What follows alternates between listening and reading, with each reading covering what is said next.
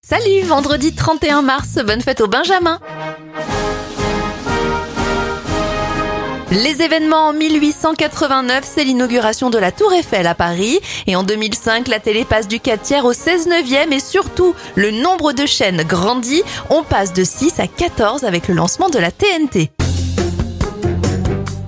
Bon anniversaire à l'acteur Yves Pignot, Jacques Lekervelec dans la série En famille d'M6. Il a 77 ans, 45 pour l'ex-candidate de Nouvelle Star Cindy Sander, le youtubeur Seb a 27 ans et ça fait 49 ans pour Stéphane Holsdal, le cofondateur du groupe Placebo.